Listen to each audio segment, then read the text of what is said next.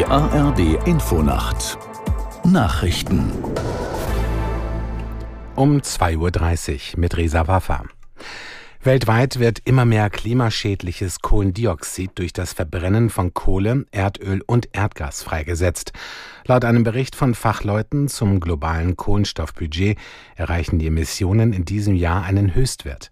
Aus der Nachrichtenredaktion Gisela Former. Demnach liegen die CO2-Emissionen durch fossile Energieträger wie Kohle, Erdöl und Erdgas bei insgesamt 36,8 Milliarden Tonnen, gut ein Prozent mehr als im vergangenen Jahr. Blickt man auf einzelne Länder oder Regionen, fallen die Werte sehr unterschiedlich aus. So verzeichnet dem Bericht zufolge Indien einen Zuwachs von rund 8 Prozent und China von 4. Dagegen seien die CO2-Emissionen in der EU um mehr als 7 Prozent gesunken, in den USA um 3 Prozent heißt es. Für den Bericht Bericht im Fachmagazin Earth System Science Data haben mehr als 120 Experten Daten aus der ganzen Welt ausgewertet. Die israelische Armee hat ihren Einsatz im Gazastreifen stark ausgeweitet. Ein Sprecher sagte, man ergreife aggressive Maßnahmen gegen die Hamas und andere Terrororganisationen.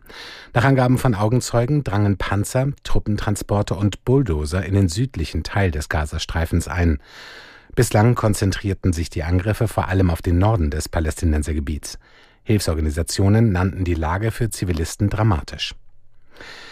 Trotz russischer Drohungen hat die Ukraine nach eigenen Angaben seit August rund sieben Millionen Tonnen Fracht über das Schwarze Meer transportiert. Die Güter seien auf 200 Schiffen exportiert worden, teilte der ukrainische Minister für Wiederaufbau Kubrakow auf Telegram mit. Rund fünf Millionen Tonnen davon waren demnach Agrarprodukte. Der ukrainische Präsident Zelensky begrüßte die Bilanz. Der Getreidekorridor funktioniere. Auf dem Flughafen München wird der Betrieb heute wegen angekündigten Eisregens eingestellt.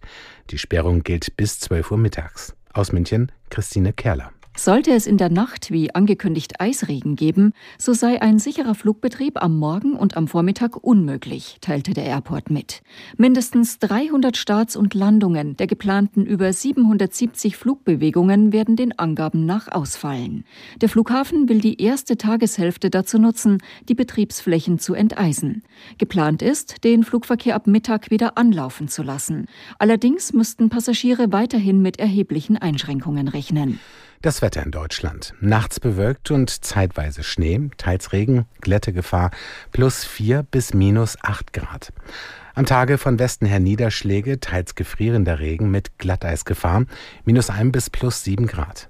Die weiteren Aussichten. Am Mittwoch gebietsweise Schnee oder Regen, in der Nordhälfte Glättegefahr, minus 1 bis plus 6 Grad. Das waren die Nachrichten.